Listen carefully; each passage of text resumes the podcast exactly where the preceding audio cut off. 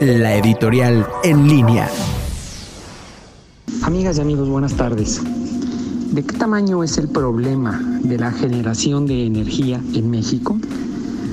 Bueno, hasta hace 20 años y antes de la reforma energética, Comisión Federal de Electricidad e inclusive antes, la Compañía de Luz y Fuerza del Centro de México eran instituciones públicas encargadas de la generación, transmisión y distribución de energía eléctrica.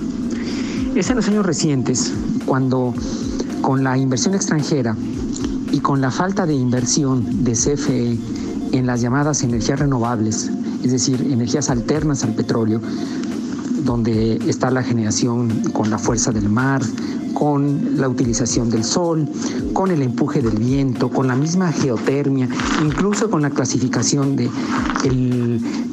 del empuje de la fuerza hidrostática del agua en las hidroeléctricas, que la sociedad se comienza a preocupar y a preferir las energías limpias, aquellas que no provocan gases de efecto invernadero.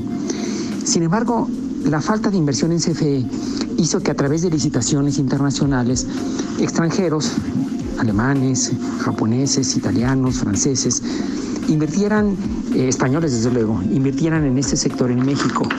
Y paulatinamente CFE se de hecho no tiene equipos técnicos de ingenieros en energías renovables. Eh, de hecho en Guanajuato estamos formando a los primeros cuadros de CFE en cómo puedan aprovechar esa energía. Esto ha hecho que el consumidor quiera eh, preferir las energías. Sin embargo, estas no es fácil hacerlas.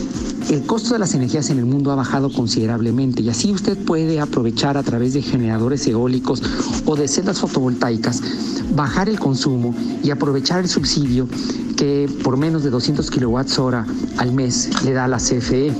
Esa es realmente la solución. Lo pueden hacer inclusive también las fábricas, los comercios, invertir en energías renovables y no meterse a las crecientes tarifas eléctricas que tiene CFE. Eso es posible. Sabemos que no es fácil tomar como CFE una decisión así. Han tenido que parar a las energías renovables y entonces quemar carbón, quemar, quemar combustóleo. Y eso no solamente son energías muy sucias, sino también caras. Así que lo que nos toca a nosotros, en mi opinión, es que usted y yo como consumidores produzcamos en nuestras casas.